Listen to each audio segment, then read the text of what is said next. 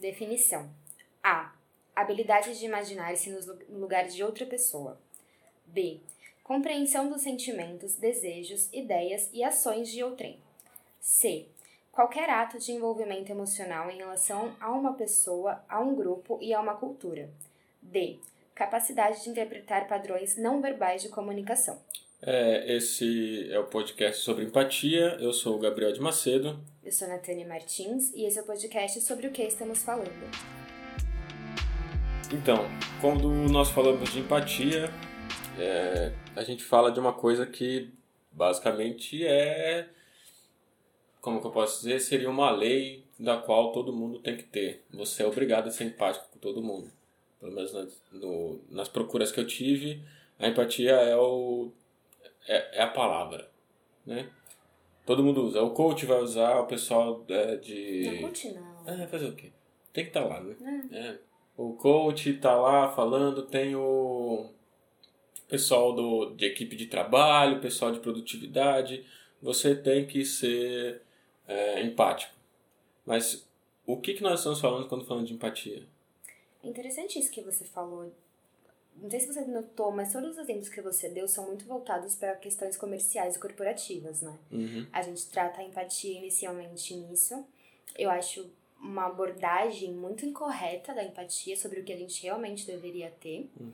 E a empatia em si, vou entrar num termo neurocientífico, como eu falei no episódio anterior de comunicação não violenta, ela é uma, é uma coisa que, basicamente falando, não vou entrar em detalhes porque eu nem manjo neurociências, mas é uma coisa que já nasce com a gente, né? A gente nasce com o tal do, hormônio, do neurônio espelho e é considerável, assim, é necessário que a gente consiga exercitar a empatia realmente para a gente ter uma evolução gradual dela. Não só em questão individual, mas também em questão coletiva.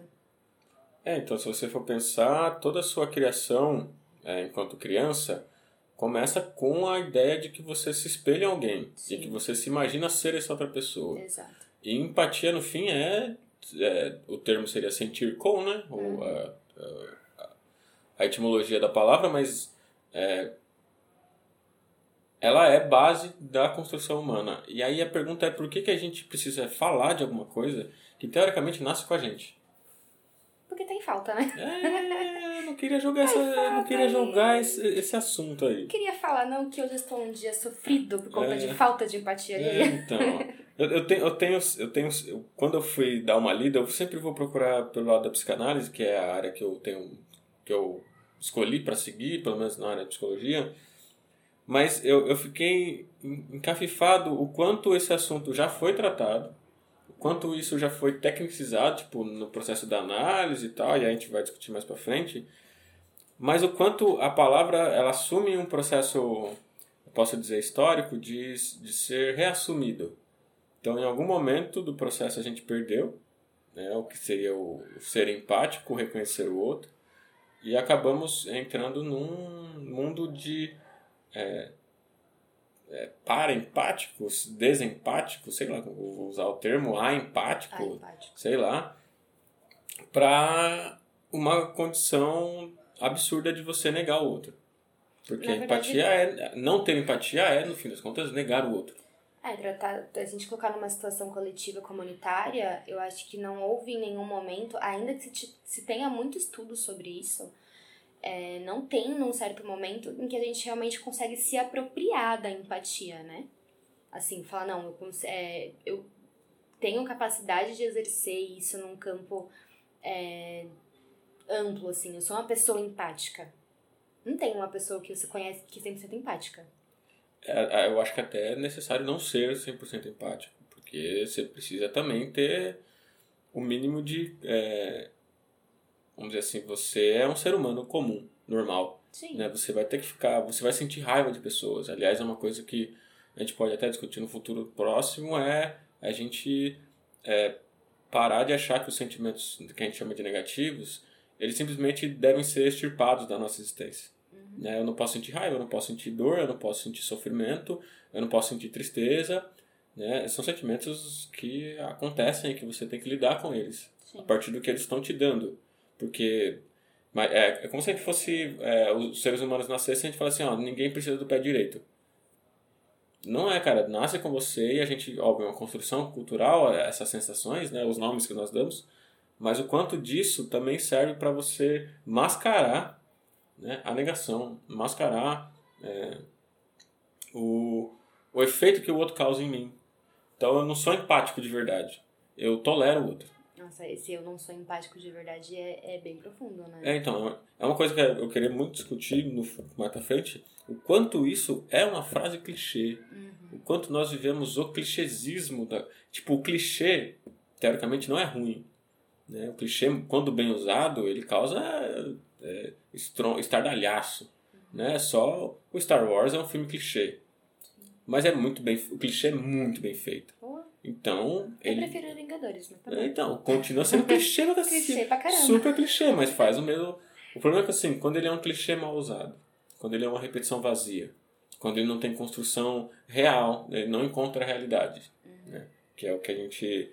É, é o que poderia ser dito aqui. Mas você leu mais sobre o assunto? Eu li, vou começar por uma pesquisinha básica que eu fiz. Eu comecei pelo Titchener é Titchener mesmo que fala? Titchener. É, né? Mas... É, eu pesquisei pelo Titchener, não sei pronunciar em alemão, como é que fala? Eu acho que é Einfühlung. Empathy, é. no inglês. inglês. Do inglês. Do inglês. É, a concepção dele é que empatia é a capacidade de conhecer a consciência de outra pessoa e de raciocinar de maneira análoga a ela através de um processo de imitação interna, sendo que por meio dessa capacidade pessoas com o mesmo nível intelectual e moral poderiam compreender umas às outras. Acho problemático quando a gente fala de mesmo nível intelectual e moral. Levanta, levantaria essa questão aí, mas você já levantou a bola, discutiu não, continua aí, continua aí. Acho que a gente tem o mesmo ponto de vista sobre isso. Então, não faz sentido absolutamente essa frase. Né? O Tite, o Tite obviamente, é fruto da, do positivismo Sim. e do, né, da sua posição ocidental, branco, que sabe tudo que está falando. É, não, né? Empatia não. tem, tem um. É, eu prefiro muito mais a discussão do Freud conferência, que, que a empatia é essa capacidade, e aí na questão da análise, mas pode ser estendida, é mais essa capacidade de você se colocar no lugar do outro, uhum. você sentir com a pessoa. Sim. Então, não é no sentido de eu vou. É, é, o que ela está sentindo, eu estou sentindo também. É no sentido de, tipo, aceitar o discurso, né? Reconhecer o que está sendo falado de quem for, né? É, não negar a dor alheia. Uhum. Ponto um. Isso não quer dizer que qualquer dor possível, imaginável, é, ela é, tem que ser aceita é, sem o criticismo necessário, né? Mas é dor e deve ser entendida, né? É, na verdade, das minhas buscas, eu vou continuar, mas só um PS, a empatia, é, eu acho que é um é uma visão meio romantizada quando a gente fala que a gente tem que aceitar esse discurso do outro, mas muitas das minhas pesquisas resultaram em eu conseguir. É, vai parecer que eu tô falando de comunicação não violenta, mas não é necessariamente isso. É, a empatia nesse, nessas pesquisas mais filosóficas, vamos dizer assim, ela é muito romantizada quando é dita que é a capacidade da gente conseguir sentir o que o outro está sentindo. E eu não acho que isso é possível tratando-se de indivíduos né? E aí eu caí numa pesquisa do Carl Rogers, que ele começa a trabalhar com isso na década, na década de 50 e ele desenvolve a abordagem centrada na pessoa. Que aí eu acho que a gente vai começar a esbarrar um pouco com o que você pesquisou também, referência do Freud. É, que é uma, um tipo de terapia em que o terapeuta busca estabelecer um clima adequado, assim, desenvolvendo sentimentos empáticos pelo cliente. Odeio falar cliente, mas né? Que é bem uma questão de transferência contra transferência, né? É, proporcionando um ambiente de aceitação incondicional e extremamente autêntico na comunicação de seus comportamentos, pensamentos e sentimentos. Então, é um vínculo cognitivo e afetivo que ele desenvolve. Eu acho que tira um pouco da romantização de você sentir o que a outra pessoa está sentindo, mas sim do que você falou, de você conseguir receber esse discurso da pessoa, receber a dor da pessoa é, primeiro da forma sem julgamento, né? Relembrando lá a CNV. E desenvolvendo com ela algum vínculo que você consiga talvez auxiliar, não sei, mas tá presente, né? É, a, a sensação que dá é mais do tipo. É, primeiramente, ouvir o que a pessoa tá dizendo, reconhecer a dor dela, uhum. é, tem todo um processo de reconhecê-lo como um indivíduo, como você, e assim, você achar dores análogas. Porque a pessoa está falando, morri, morreu meu pai, né? E você sabe que já morreu alguém perto de você. Sim. Então você vai buscar esse mesmo afeto, que não é o mesmo, porque obviamente não é seu, não é o seu pai, por exemplo, não é o seu parente, não, é, não são relações é, parecidas, mas você tem a capacidade de entender o que a pessoa está dizendo, no sentido de que você sabe de que palavra que ela está usando e o que essa palavra causa em você. Uhum. É, é, é, quando a gente fala de transferência e contra-transferência, é aquilo que você deposita, o, afeto que você deposita. Estou explicando do jeito mais simples, provavelmente um pouco equivocado, mas é o afeto que você deposita no outro. Sim. Né? Porque é, não dá pra gente viver sozinho, no sentido literal, você viver sem mais ninguém. Né? Você tem que conviver, porque conviver te ajuda também a construir afetos e, e reconhecer os seus próprios afetos nos outros e assim por diante, né? Mas essa ideia do você é, permitir que o outro te afete, né? de você reconhecer o que ele está sendo dito, é estar pronto a ouvir, né? A gente volta na comunicação não violenta, mas também dá um passo à frente. Uhum. Do, do, não só ouvir o que a pessoa está dizendo e ouvindo do jeito que ela está dizendo. Sim. É, que eu acho. O Rogers é, eu acho interessante, sempre achei interessante o Rogers. É, hoje em dia eu acho é, um pouco complicado a questão da, da liberdade. Acho que temos que discutir liberdade um dia, né? não que já não tenha sido discutido por mais gente melhor que nós dois aqui, mas é, é muito boa a entrada que se dá. Sim. É, é essencial ouvir o outro pelo que ele está dizendo. Aí, só para terminar, a pesquisa do Rogers é, é um vínculo cognitivo afetivo entre duas ou mais pessoas, né? Tratando da abordagem centrada na pessoa, seriam duas, né? Tratando da terapia mesmo. E para ele, a empatia, ela Trata-se de um, alguém que se permite deliberadamente sensibilizar-se e envolver-se com a vida privada dos outros. Eu acho que a gente pode estabelecer mais ou menos como isso. É, então, é, o, eu, eu, acho que eu citei o Bicho Han da, no outro podcast, não sei se não citarei novamente, no Sociedade do. Eu não sei se é Sociedade da Transparência ou do Cansaço, uma das sociedades que ele cria. Parece o Bauman, gosta muito de líquido, ele gosta de muito sociedade do. Mas sei lá, o, é a fita do cara. Ele vai discutir um bagulho que eu acho muito interessante, porque você coloca, tipo, é, permitir a entrada, né? É, só que empatia não é intimidade. Não. Né? Intimidade é outra coisa. Uhum. E a gente confunde ser empático com invasão. Sim. Né? Então, eu, sim, a pessoa me conta uma história, né? conta, conta a tragédia da vida dela, a dor que ela está sentindo, e ao invés de eu ouvir, eu inverto a posição e tento entrar na dor. Sim. É, eu tento criar uma intimidade falsa, né? uma falsa intimidade do jeito melhor seria uma falsa intimidade que também é a é, ele, ele usa uma palavra muito boa que é a falta de distância. A empatia, o Ferenc vai falar muito disso, que é, é esse equilíbrio entre você estar lá presente, é, reconhecer a dor alheia, mas também estar distante o suficiente para ouvir, para entender o que está sendo dito. Né? Porque se você assume muito a dor, você vira um militante da dor do outro. Sim. E você não está ajudando. Você só está tendo mais uma pessoa com dor. É basicamente o que a gente conversou outro dia, que eu falei, porra, fulano não para de desabafar, não sei o que, tá numa fase foda, eu não sei o que eu faço, não sei o que. Você falou, mano, só esteja lá. Só esteja lá. Só esteja lá. É, e é, é, é meio besta, parece besta, assim, parece bastante distanciado. Não, só esteja lá, não fala nada, fica, deixa a pessoa falar. Uhum. Mas estar lá é muito para muita gente, porque Sim. quantas pessoas estão lá? Né? E é engraçado que eu vou contar a história do Esteja Lá. O Esteja Lá eu vi, eu estava assistindo um filme, eu não lembro o nome do filme mais, mas era a história de uma mãe solteira né, que o pai fugiu, o pai foi comprar cigarro e nunca mais voltou. Né? Uma história que é, nunca acontece, né? Não hum, queria dizer nada. É, vou colocar aspas de ironia se você não está entendendo o que eu estou querendo dizer.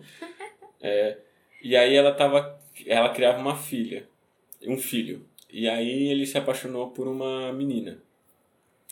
E a menina, ele se apaixonou pela menina, só que a menina era uma menina é, periférica dos Estados Unidos e tal. Então ela sofreu todos os problemas que uma pessoa é, periférica sofre em qualquer lugar do mundo. Ela foi abusada e tal. E aí ele era muito apaixonado por ela. E ela tinha um namoradinho mais velho, né, que ela. E aí ela achou que estava grávida. E falou pro cara, o cara não fez nada. Né? Sumiu. Foi comprar cigarro. Sumiu. mais, uma, mais uma história repetida. E aí ele chegou pra mãe dele e falou assim, e o que que eu faço? Né? O que que eu posso fazer para ajudar ela? E ela olhou para ele e falou assim, olha, a única coisa que eu queria que seu pai tivesse quando você estava lá era que ele estivesse lá. Sim. Né? E aí ele falou assim, ó, esteja lá. Né? Você é homem, você vai falar sempre a coisa errada. Você sempre vai fazer alguma coisa errada. Uhum. Né? Então vá lá e esteja lá com ela. E aí ele foi e tal. Aquilo marcou muito a minha cabeça. Porque, tipo, óbvio, a verdade ela nasce. Um abraço para Lacan. É, a verdade nasce estruturada em ficção, como ficção. Aquilo nasceu como verdade para mim. Tipo, ó. Mais do que o que eu posso dizer, mais dos um milhão de discurso. Já, você me conhece há, há pouco tempo, mas você já sabe que o meu negócio é discutir, falar sobre e tal. Mas existe um momento que é necessário só estar lá. Porque é, o que, que você vai dizer, cara? É que nem eu, eu Antigamente eu falava, conversava com meus pais, e com meu pai, com meus irmãos, mas o que, que eu falo? É, a pessoa morreu, o que, que eu falo? O que, que eu vou dizer pra pessoa? E aí, tipo, todo mundo fala assim, ah, não sei, cara. E aí a minha única lógica, que é a decisão que eu tomei pra minha vida toda, é assim, ó, não vou dizer nada, não há nada a ser dito. Porque é, processo, aí é que é engraçado, o processo empático não é só falar eu entendo. Uhum. É, o, o empático não é só eu sinto a sua dor. É mais do tipo, deixa a pessoa dizer. Né? Deixa. É que nem um professor de teologia, é, ele, professor de teologia que estava dando psicologia da religião, ele fala que é, o correto, o melhor, né? É, é a pessoa fala a dor dela para você, você aceita a dor e ouve, né? E aí ele fala que é, normalmente as pessoas é, conversam uma com a outra, uma, uma projeta a dor do outro e aí cria outra coisa. É, o, é o, a dupla sertaneja. Exatamente. Minha mulher me corneou, minha mulher também me corneou. Vamos fazer uma dupla sertaneja. para contar nossas dores. Ao invés de, tipo, trabalhar essa dor. Né? Óbvio, eu não tô aqui, eu vou fazer sempre a defesa da terapia, mas não tô fazendo, tipo, qualquer coisa você corre pra terapia. É tipo, cara, se escu... empatia também com você mesmo. Sim. Né? É... Você tem que ter uma rede de apoio, óbvio, mas também tem que saber quais se reconhecer dentro da empatia, né? Porque, vamos ser sinceros aí, mais do que a gente ser ruim um com o outro, a gente está sendo ruim com a gente mesmo. Sim. É, o, é, eu gosto muito do pessoal do ama a si mesmo, ama a si mesmo. Não, você tem que se amar, você é a melhor pessoa do mundo. Concordo, você tem que se amar, mas reconheça você nas suas incompletudes, nos seus defeitos, na sua nem é, é o famoso nem toda relação é tóxica e nem todo outro é tóxico. Sim. Você também faz parte do lugar onde você está se colocando. É aquilo, né? Todo mundo é tóxico, menos você, alecrim dourado, que nasceu no campo sem ser semeado. E, e eu acho que isso entra muito em empatia. Sim. Entra muito... É, a gente está falando do outro, obviamente, mas também do, do outro eu. Daquele que mora comigo aqui dentro, que eu não sei o que fazer com ele. É, eu estava brincando no trabalho que eu estava... É, Sexta-feira... É, dia, nós estamos dia 27 de dezembro aqui de 2019, provavelmente você vai ouvir isso em 2020, mas eu tava brincando que eu tava ouvindo vozes, né? Que voz que eu tô ouvindo? Vozes que falam pra mim, pega a gasolina toca fogo nisso e vai embora. É tipo, eu tô me reconhecendo no outro, tipo, eu, eu tô reconhecendo que ninguém tá aguentando estar tá aqui, eu só tô fazendo uma piada, não quer dizer que eu não esteja mentindo, mas não quer dizer também que eu esteja falando a verdade. É tipo, reconhecer essas, essas, essas nuances próprias nossas. Uhum eu acho que o melhor conhecimento do outro é também o conhecimento de si mesmo, né? É, só voltando um pouco nesse negócio que você acabou de falar Meu sobre... parente gigantesco aqui. Obrigado. É, que você acabou de falar sobre a gente projetar a... Sobre, se projetar na dor do outro e vice-versa. Eu dei uma pesquisada também em Hoffman e ele trata muito a empatia a partir do processo de diferenciação do self, né? Hum. Lá com o início da criança e tal.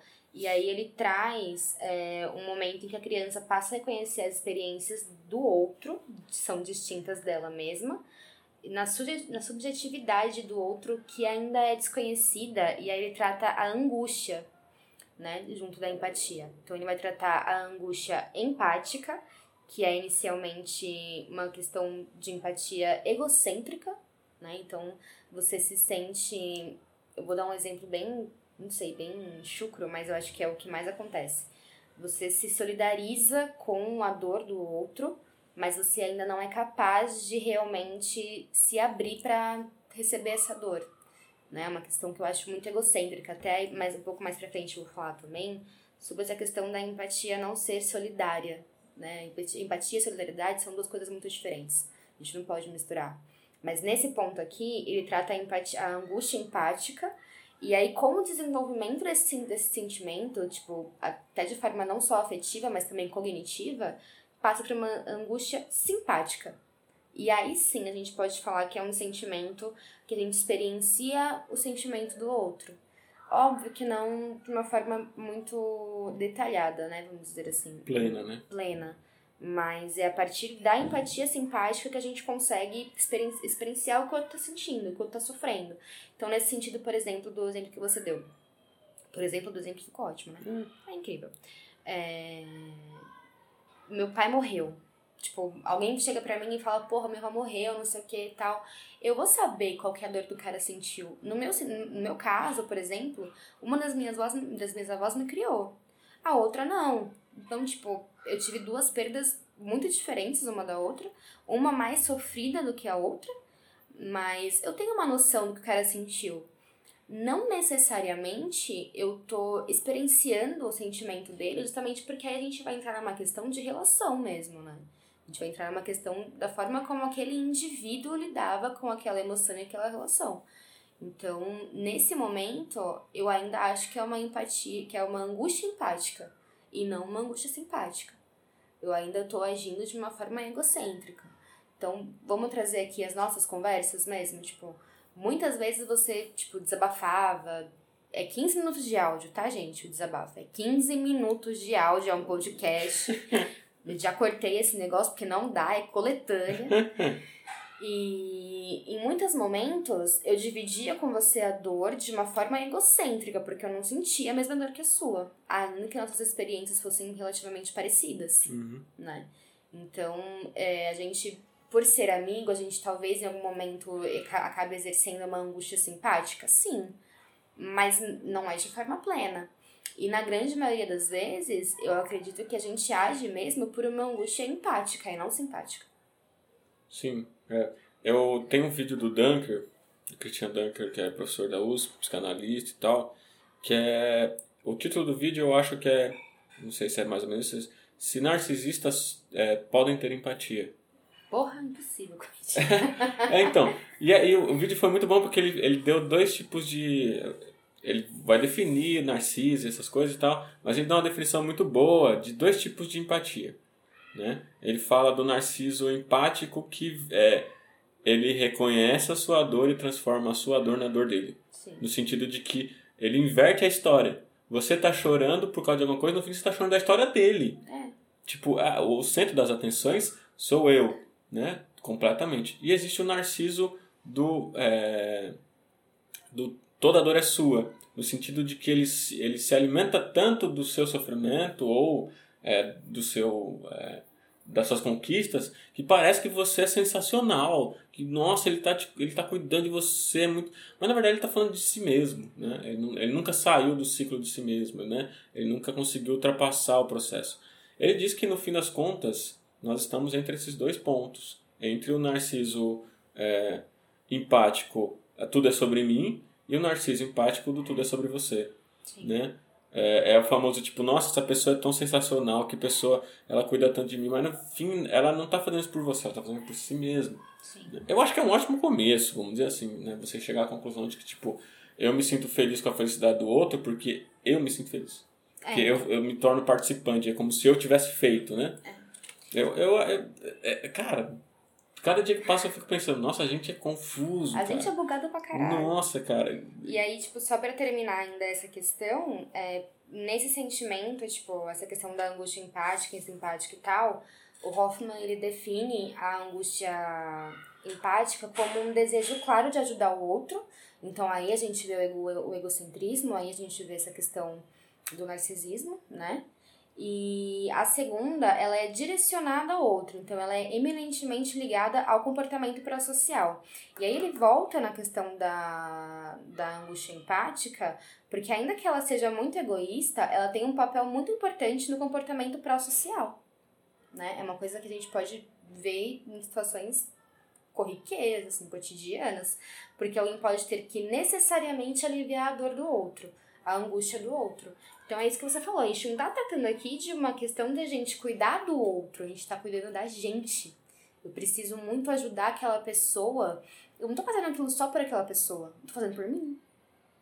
Sim. Pela sim. minha satisfação, pelo meu egocentrismo. É, é, é, eu poderia dizer que esse é o princípio da modernidade, né? É, você pensa primeiro em você como indivíduo, né?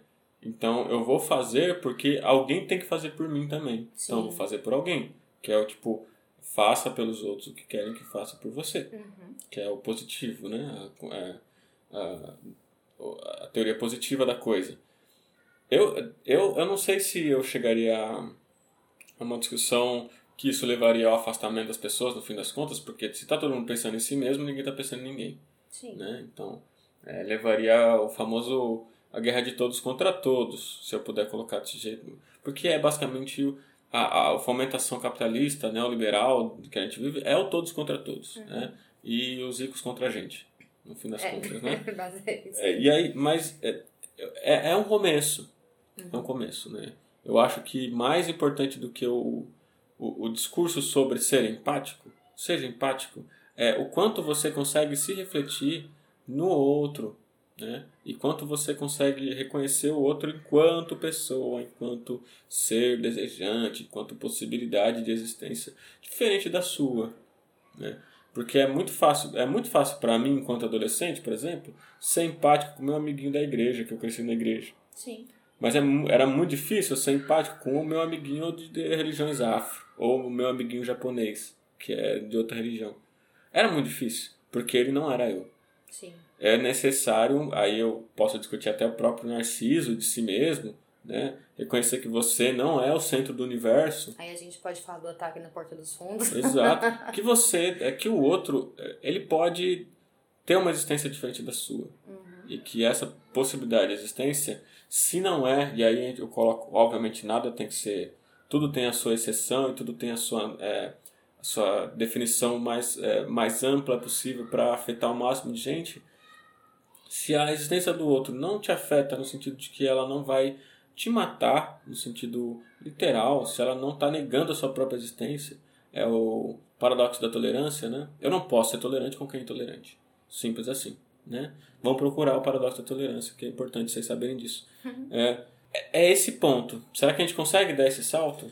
Né? Esse salto de sair de si mesmo, reconhecer o outro como o outro, reconhecer que eu sou eu e que o outro é um outro indivíduo e que essas histórias elas podem se imbricar e podem não se imbricar e, e as pessoas podem é, conviver é, reconhecendo os sentimentos alheios.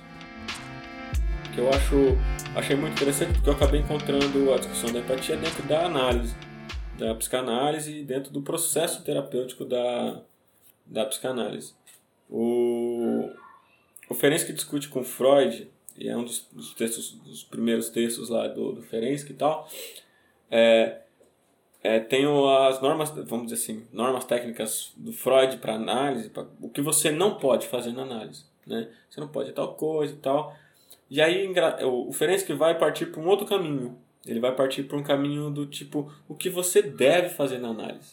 Né? Como você consegue é, fazer a análise funcionar melhor. Né? Ele vai discutir a empatia. Ele vai discutir é, que ele vai, ele vai tratar da transferência, que é o ponto 1 um da terapia, ele vai tratar da contratransferência, que é o ponto 2 da terapia, que é a capacidade do, do terapeuta fazer a coisa acontecer, e a empatia. Né? E aí o Freud e o Ferenczi vão discutir algumas cartas sobre é, a empatia no processo analítico. Então, imagina você. E aí eu fico pensando, imagina você chegar no seu terapeuta, psicanalista, seu analista, e a transferência ocorre, a contra-transferência é necessária, mas o seu analista é incapaz de ter o mínimo de empatia pelo seu sofrimento. De tipo, se não, é não só se reconhecer no seu sofrimento, mas reconhecer o seu sofrimento. Aí a gente. Só um PS aqui, rapidão.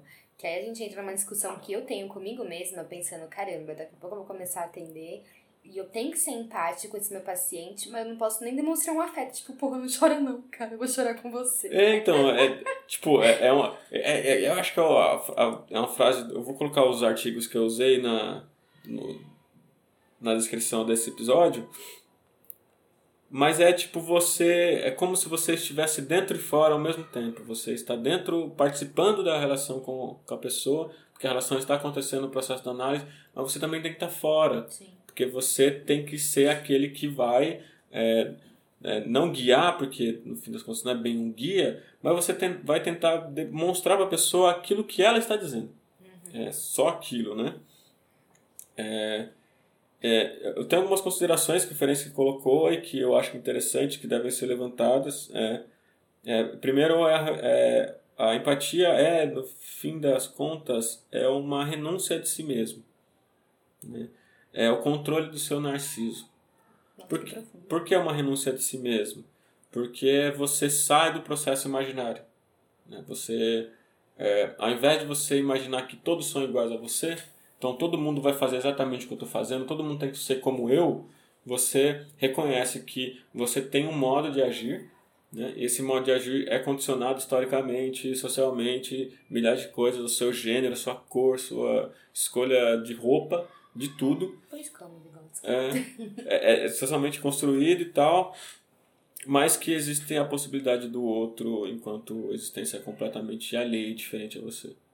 Então é uma renúncia, eu, eu acredito, eu coloco como renúncia mesmo, porque é você dar um passo para trás. Uhum. Não do... E não é uma renúncia no sentido negativo. Não, não, é, ao contrário, é do sentido mais, é do sentido positivo de renúncia. Sim. É você renuncia ao, ao seu desejo de opressão, ao seu desejo de dominação e tal, e você dá lugar à, à, à existência alheia. Eu acho que a empatia ela, ela entra nesse caminho mais é, do reconhecimento do outro. Né? E não é só o reconhecimento do outro enquanto existência, mas o reconhecimento do sofrimento alheio. Né? Toda dor é toda dor é dor, seja ela qual for. Seja a dor da patricinha que sente falta do pai, mas tem tudo. Uhum. Seja a dor do menino que é, mora na periferia e tem que entrar para criminalidade, porque ele não tem o que fazer. Tem uma frase, eu não vou saber dizer quem que falou esse bagulho, mas que é uma coisa que eu li, acho que eu tinha uns 15 anos, na minha época de aceitação ainda, familiar. E faz muito sentido para mim, que é a gente nunca pode julgar o que acontece dentro dos outros. Exato. E aí vem a, a, a terceiro ponto que eu quero conhecer, é, colocar, é reconhecer a impossibilidade de, de ser o outro. Né? O, é, é uma coisa que parece muito óbvia, mas as pessoas, eu acho que muita gente esquece e eu esqueci por muito tempo isso, que você não consegue entrar na cabeça do outro. Você não consegue imaginar o que o outro vai fazer. Você não tem ideia do que o outro vai fazer. E nem do que ele está fazendo. Né? Grande parte dos nossos terrores são imaginários, frente ao outro. Né? Óbvio, a gente pode discutir assim o quanto de convivência você tem com a pessoa e quanto de repetição essa pessoa faz para você se acostumar com a repetição dela. Isso não quer dizer que você sabe o que a pessoa está sentindo. É, é, por exemplo, o cara que fica. Eu, vou, eu, eu, eu, me identifico bastante porque eu fui muito tempo isso. O cara que fica sentado na frente do computador muito tempo. Ah, ele, ele, ele é solitário, ele é sozinho, ele não gosta de ninguém. E na verdade eu só gostava de jogar mesmo. Não, não é que eu me sentia sozinho. Ou só... então um exemplo mais, mais normal, assim, tipo, a empatia é, é uma questão de. Não é você dar um conselho pra uma pessoa e esperar que ela vai fazer aquilo. Porque aquilo é pra você. Exato. É o que você faria.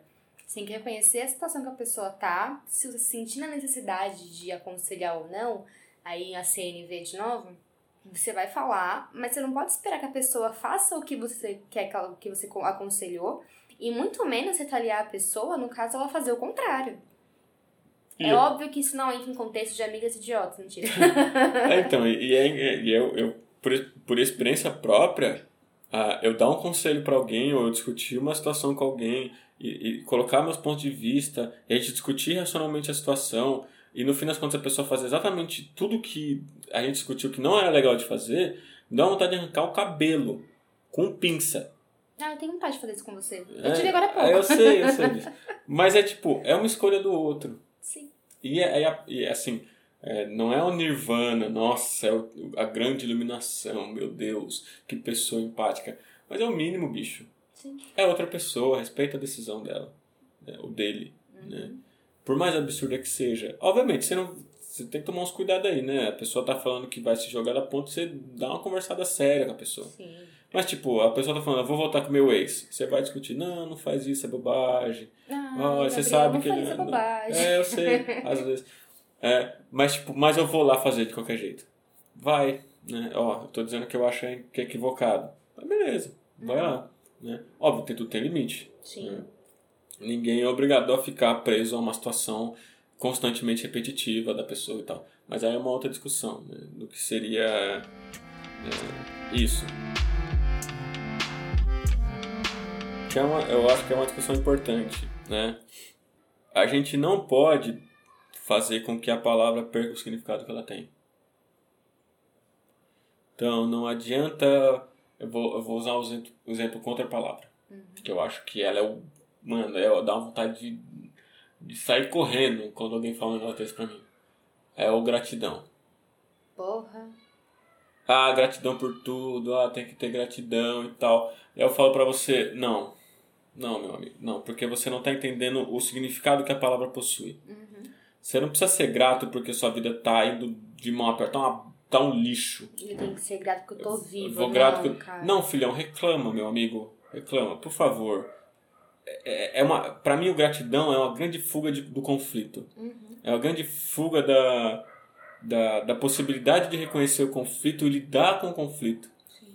Você, se você foge do seu conflito, né, no sentido externo, ele vai ficar brigando lá dentro de você. E não, haja, não há gratidão possível no universo que você faz. É, é engraçado que o universo, teoricamente, é um ser impessoal. Você tem que agradecer um ser impessoal que está pouco se lixando para você.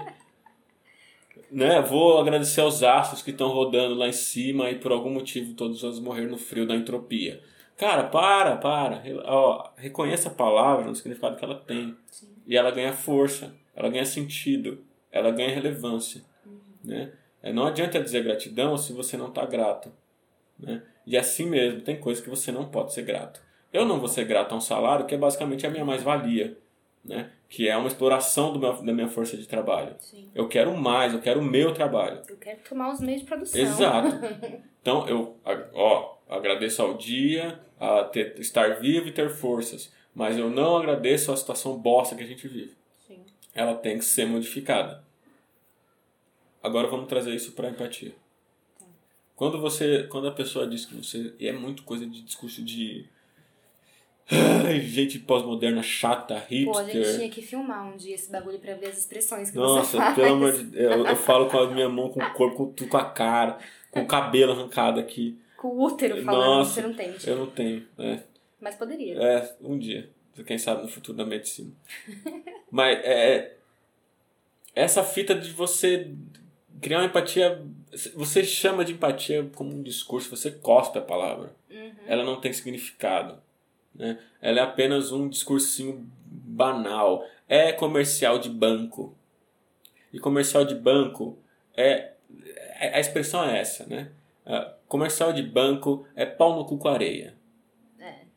Gente, é importante, falando nesse negócio, desse termo aí que você entrou, empatia não é o Criança Esperança, tá? Exato. Não é o Não Criança é, não, Esperança. não é isso. Não, é um negócio, assim, é um negócio muito visceral, assim, é um negócio muito humano. E não dá, e aí, puta, a gente pode discutir aqui o quanto o capitalismo ele artificializa os afetos, ele artificializa os sentimentos para controlar os sentimentos. Uhum. Porque se nós amássemos de verdade, não sobraria capitalismo no mundo. Porque o amor é contrário ao capitalismo. Sim. Qualquer. Vai lá, se- meus amigos vão procurar sobre o amor, estudar sobre o amor e você vai descobrir o quanto o amor é revolucionário. Né? E não é esse amorzinho ah, casal, não. É amor entre mulheres, é amor entre homens, é amor entre é, é, trans e, e, e foda-se, cara. Pessoas, tá ligado? É essa fita que eu tô querendo dizer. E a empatia entra nessa discussão do você ser profundamente revolucionário no afeto quanto ao outro. Se eu tenho capacidade de reconhecer a dor do outro, eu também tenho a capacidade para reconhecer que essa dor pode ser modificada, que essa estrutura pode ser modificada. Então esse clichêzão do vamos amar uns aos outros, senhores, isso funciona para 1 João 478. Ah, não. e que faz todo sentido no, no, cristianismo, no cristianismo. Não no cristianismo, porque o cristianismo é um lixo que deveria ser estipado à face da terra, e a gente pode discutir isso um dia. Eu estou dizendo do discurso enquanto modificação da realidade. Né? Se eu amo o meu irmão, ou se eu tenho empatia ao meu irmão, eu vou, eu vou tentar. Estou colocando os dois afetos como parecidos. Eu também não posso aceitar a condição de escravidão, de sofrimento, de opressão a qual ele está colocado. Exatamente. Né? Não é discursinho de banco, não é comercial da Boticário, ah, vamos aceitar todo mundo. Foda-se Boticário, banco e tal, vá tomar seu cu. É, eu sei que pode um dia fuder a gente de patrocinador, mas foda-se. Cara, é muito. É real, assim. É tipo você ter o mínimo de consciência frente ao outro. Sim. Não quer dizer que você tem que aceitar qualquer bosta que jogam na tua cara. Não. Mas é também você estar tá atento à realidade a qual você está inserido. Né? Na verdade, eu acho que tudo isso gira muito dessa questão da consciência, né? Da consciência de classe, da consciência de contexto, da consciência de indivíduo. É consciência, né? É, Basicamente falando, a empatia ela de, de, depende diretamente falando da consciência que você tem. E de, da consciência que você quer gradativamente aumentar ou não. Sim, é o, o, o, quão, o quão disposto você está a se colocar no lugar do outro, né? É, é, cara, a gente discutiu a CNV no outro episódio e, cara, isso é muito básico. Sim. É, o ponto inicial da discussão de você não ser violento na sua comunicação. É, o que, é, reconhe... Ponto um é, eu acho que o mais importante é ouvir o que o outro está dizendo. Sim. Né? E reconhecer as entonações do que está sendo dito. Vou dar o exemplo que a gente passou na semana passada, vai? Ou semana retrasada? O lance da, do grupo da sala. Retrasada. Semana retrasada, é, uma mina X da nossa faculdade, tipo, fez um auê no grupo da sala e saiu do grupo. Algumas pessoas foram procurá-la para saber o que tinha acontecido e tal. Ela não praticou uma comunicação não violenta, muito pelo contrário, foi muito violenta. E, em retaliação, a sala inteira se comportou de uma forma violenta também. Um indivíduo ficou muito incomodado com a situação, inclusive e tal. Procurou a menina, mesmo quando ela falou que não queria mais falar e não sei o que, todo mundo é pau no cu e os caras é quatro. Falou, não, mano, vamos aqui, vamos conversar aqui, ó. Quero entender o que tá acontecendo nessa merda. E conseguiu praticar aí, vamos dizer, uma comunicação não violenta. Ou o mínimo de escuta, né? Ou o mínimo de escuta, inclusive. Parabéns, Andrezinho, a gente te ama. E. Mano, a mina é autista. Ninguém ia adivinhar isso. Ninguém teve o mínimo de consciência de se colocar, e aí ninguém, eu tô me incluindo nessa parada. E você também? Eu estou também. No Procura Meu Lattes? É, então. ah, afião, se me atacar, eu vou atacar. Aqui é nesse Brasil, se me é. atacar, eu vou atacar. É. E ninguém teve a, a capacidade de conseguir entender a consciência, de conseguir exercitar essa questão da consciência e praticar o mínimo de empatia com a menina.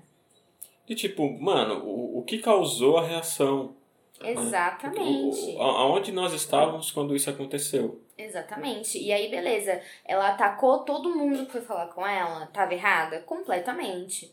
Mas ninguém procurou saber o porquê ela tava atacando todo mundo daquela forma. Não, e, Só o André. E, e, e, poderia, e poderia ser, tipo, uma segunda posição também. Tipo, o pessoal me atacou e tal, e aí, o que, que você sente? Ah, ela só deu um chilique, sei lá.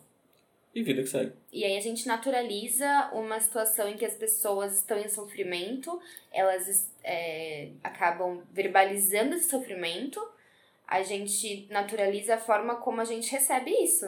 Porque, tipo, ah, foi um chilique. A gente naturaliza a forma que a gente não se importa com a recepção que a gente dá para esse sentimento e diminui o sentimento do outro. Uhum. Né? Tipo, ah, foi um chilique, ah, ela é louca, ela é histérica. A gente tá diminuindo o outro. Sim, sim. É, é, é, é o, o, o quão. É, o quanto de esforço, eu vou falar, um esforço real mesmo, de você sair da sua vida autocentrada, da sua condição do eu quero e os outros que se lasquem, pro tipo, pera, o que está acontecendo aqui? É, o que, onde, estamos, onde estamos se metendo? Né? Sim. Aqui, com perdão, o SIC aqui, né? Onde é. estamos se metendo? É tipo, é, porque Óbvio, e aí a gente pode discutir as relações atomizadas a qual nós estamos completamente colocados. E se você trabalha em algum lugar, em qualquer lugar, você sabe que as relações muitas vezes são atomizadas. Né? Elas são atomizadas de propósito. É o exemplo, por exemplo, é, eu, eu trabalho no mesmo, estou trabalhando no mesmo lugar há algum tempo, éramos uma equipe muito unida, e é, unida no nível possível de unidade, e que funcionava muito bem entre os indivíduos. Né? Isso incomodava a chefia, porque a gente, a gente se cobria, um cobria o outro, e as coisas aconteciam. A gente fazia acontecer, a gente não se cobria de fazer sacanagem. Uhum. Essa, essa equipe não existe mais. Porque ninguém aguenta a pressão de estar sempre sendo cobrado por coisa que você não, não é sua, ou é, ou é um tipo de cobrança desnecessário, sabe? É montado para é, alienar os indivíduos uns dos outros. Né? Ou, cara, se tem uma coisa que me tira do sério, é a empresa fala que é família. Filhão, família é um bagulho que eu não escolhi. E muitas vezes dá errado. Pra caralho. Né? Pra não dizer que dá sempre errado. Né? Você tá dizendo que essa bosta também é uma família. Deus me livre. Não, isso daqui é um lugar que eu venho para vender minha bolsa de trabalho, porque se eu pudesse eu não venderia. Ah. Né? Eu, eu queria que ela fosse. Eu, hoje eu tô, eu tô meio puto. Eu tô ah, falando de empatia, eu, eu tô falando de empatia pistolado, né? Pistolou. Mas tipo, é porque eu acho aquela fita, como é que é? é essa é, é, empatia é importante pra caralho, porra.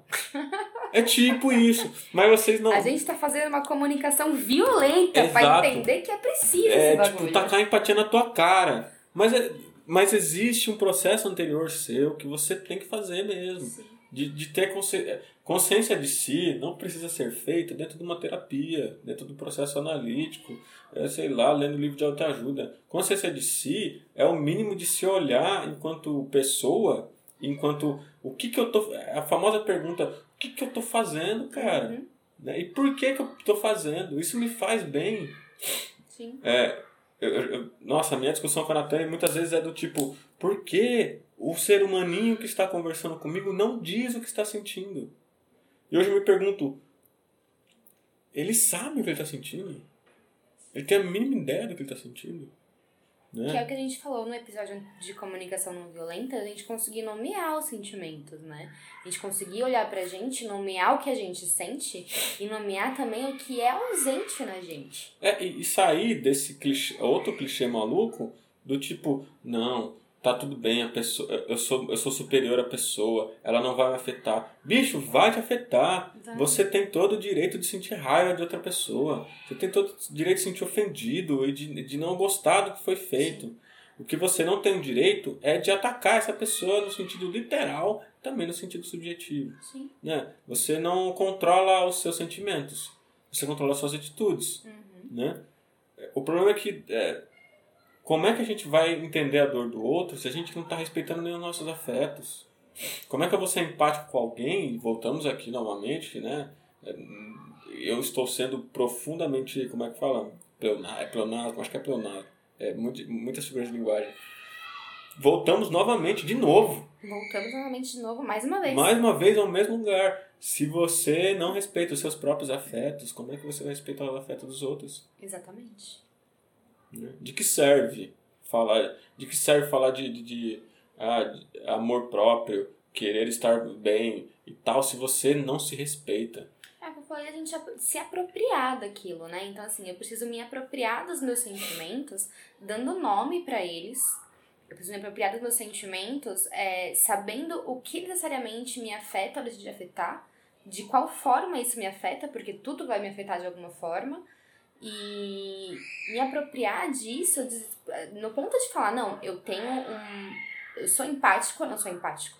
Eu me respeito ou não me respeito? Eu respeito o outro ou não respeito o outro?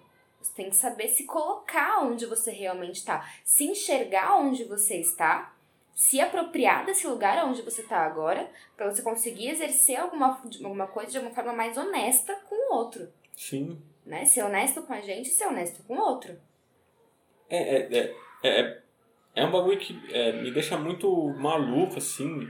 E eu reconheço que não foi fácil para mim durante muito tempo. Mas é, é isso. Né? O quanto de reconhecimento e honestidade eu tenho começando por mim. Né? O quanto. É, uma vez eu conversei com uma amiga minha falando que uma frase que eu, eu devo ter ouvido o Dunker falar, ou outra pessoa falar, mas provavelmente é o Dunker, não sei se é dele. Se não for, tô te dando aí, né? É, que as palavras dos afetos, elas têm que se reconciliar. Porra! Né? Eu acho que esse é o, é, é o, o que me chama muita atenção. Que é, eu tô triste, eu tô triste. Sim. É não eu tô triste, eu preciso deixar de ser triste. Não, filho, eu tô triste. Eu vou aceitar o meu processo de tristeza, como ele vem na minha direção, sabe? É, eu tô alegre, eu tô alegre, né? Eu não, não é eu tô alegre, eu tô feliz. Ah! Sabe, tipo, você vai dando vários nominhos diferentes para as coisas. Sim. Aí eu te pergunto, você gosta de ser chamado de outro nome? Né? Se, se eu te chamar de Nathalie, você vai gostar? Porra, mano, fizeram isso comigo esses dias, fiquei putaça. Não, não é. Então você imagina se os seus afetos não se sentem profundamente ofendidos. Sim. Ah, eu tô, puta, eu tô tristão. Não, não, não. É só um momento, vai passar. Eu não tô com nada. E a tristeza olha pra você assim: Você não tá com nada? Ah, sim. Ah, mas você vai estar tá triste agora de verdade. É tipo, Você deixa. vai ficar. Ah, é, é, é uma imagem bem infantilizada que eu tenho, mas é um infan- é é um infantil bonito, não é um infantil retrógrado. É de você imaginar que você é uma casa, né? Você é uma casa. E, e às vezes chegam visitas para você. São os seus afetos. Eles batem na tua porta e você pode abrir ou não, né? Eu recomendo você abrir e deixar eles comerem com você. Toma um café com a sua tristeza, né? Conversa, almoça com ela. Deixa ela fazer o que ela tá lá. Toda visita vai embora um dia, né? Só que se todas as vezes você deixa ela do lado de fora, ela vai ficar batendo. Vai ficar batendo. E aí, filhão, como diria A o... que ela arrombar a porta. É, como diria o Jung, né? O tamanho da sua escuridão é o tamanho da sua claridade.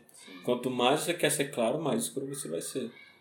O, acho você sabe de como foi essa minha trajetória nesse ano, que foi muito complicada e tal. Até então, eu tinha muito essa concepção de a gente reprimir o nosso sentimento, né? Não nomear. Então, tipo, ah, eu tô triste, mas vai passar, eu vou ficar melhor, não, eu consigo passar por cima disso tal. Anjo, talvez você realmente não consiga passar por cima disso. Ou talvez você consiga um pouco mais pra frente. Eu comecei a aceitar, abrir os braços assim pros meus sentimentos e falar, vem, não tem muito tempo, é muito recente. É, hoje, por exemplo, foi um dia que isso aconteceu. Né? Eu tive uma notícia bem ruim ontem em relação profissional e tal. E, pô, beleza, vida que segue, vou dar um jeito, não sei o que, vamos né, fazer alguma coisa acontecer, não sei o que. Ontem eu estava bem, eu estava confiante, estava tranquila. E hoje fui trabalhar, ouvi muitas coisas de muitas pessoas e tentando assimilar tudo aquilo, foi me batendo uma tristeza, cara, uma angústia terrível. E eu sabia que eu tava angustiada por estar ali, vivendo, vendo tudo que estava acontecendo, e que eu estava triste pela situação em que eu estava. E eu chorei. E não foi assim, tipo, não, vou chorar aqui, ó, rapidinho vai passar. Não, eu estou triste, eu estou angustiada com a situação. Não sei quando vai passar, porque eu não sei como eu vou conseguir resolver. Isso não é uma questão negativa. Tipo, oi, tristeza, entra, fica o tempo que você quiser, faz o que você quiser na minha vida. É uma forma negativa, mas eu consegui receber meu sentimento e falar, não, mano, eu vou viver essa porra aqui até onde eu tiver que acabar com essa parada. É basicamente a criança que o pai bate, fala engole o choro. Pô, você me agrediu, mano, eu vou chorar pra caralho.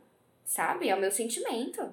É, é, pode ser que a gente foi ensinado. Foi, é é um condicionamento, né? É, É, um e- condicionamento. E, cara, eu, eu tenho muito comigo que os sentimentos não são revo- revolucionários. Sim. É, sentir coisas é revolucionário. No sentido de revolução mesmo, de transformação da realidade a qual nós vivemos. Né? É, vou dar um exemplo mais óbvio, mais, mais é, besta possível. Quando você está apaixonado, o mundo se torna outra coisa. Oi, amor. É, se torna, você consegue enxergar, você vê coisas diferentes e tal. Quando você está triste, você também enxerga o mundo de outro jeito. Só que você se nega a enxergar desse jeito. Sim. Cara, é, tem gente que tem muito mais é, aproximação com a tristeza e tal, tem muita tristeza. E aí é uma tristeza patológica, aí entra numa depressão, tem que ser procurada ajuda e tal. É, não, é, não é disso que eu estou falando. Eu estou falando dos, dos afetos que nascem na, é, é, diariamente, constantemente com você e que você vai negando. Quando, cara, parece que a gente está vai, vai discutir, é, a gente está viajando na discussão, mas tudo isso serve para você reconhecer o próprio afeto do outro Sim. em si mesmo. Uhum. Né? É, é o cara. É, puta, esse é o bagulho que me tira do sério. É o cara que tá triste, ao invés de você perguntar pra ele, mas o que aconteceu? Conta pra mim. Você chega pro cara assim, não, cara, Não sai assim, disso daí, não, não. fica, pô, pô, essa vida é muito boa. Porra, vai a merda, a gente tem vontade de matar Nossa, quem faz isso. Não, não faça. Reconheça E que o foda é que a gente já fez isso muitas vezes. Eu já Várias. fiz isso Eu muitas já- vezes. eu já- às vezes eu não tô afim de conversar com a pessoa sobre o assunto. Tipo, vai dar tipo- certo, vida que segue, vai dar certo. Não, cara, às vezes não é vida que segue. Às vezes é É. a vida que para um pouquinho aqui, né? Óbvio, a gente vive numa estrutura que não dá para você parar para refletir sobre os seus afetos. Uhum. Ninguém, é, é, nós somos a sociedade da produtividade. Então, qualquer tipo de ócio te produz culpa. Né? Eu acho o ócio uma coisa, um direito. Né? A pessoa devia ter direito ao ócio. Você e não esse vai lance fazer. de ócio produtivo, pra mim, é uma ilusão absurda que a gente cria às vezes. O ócio é enfim. pra nada mesmo, é pra você se refletir e pensar e ouvir a bexiga da voz na tua cabeça que tá gritando com você e você não quer ouvir. Uma hora ela vai, ela vai cobrar seu ouvido, né? E vai ser foda. Mas isso tudo, é- essa discussão e essa pistolagem que a gente está tendo hoje, é muito do tipo, cara, tem a ver com os meus próprios afetos, tem a ver com as coisas que eu preciso. Né? Tem, a, tem a ver. Não, é, para eu reconhecer o outro, também me preciso me reconhecer. né? Não, não há nenhum disparate nisso, nenhuma distância, é, é, distância entre isso. Exatamente.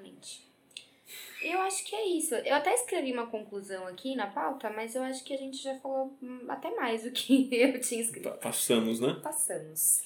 E aí, temos indicações? É, eu, eu tenho uma indicação, assim, mais literária, assim, que é as obras completas, é, psicanálise do Ferenczi. Ele discute milhares de outras coisas, mas ele tem um texto específico sobre é, análise, né?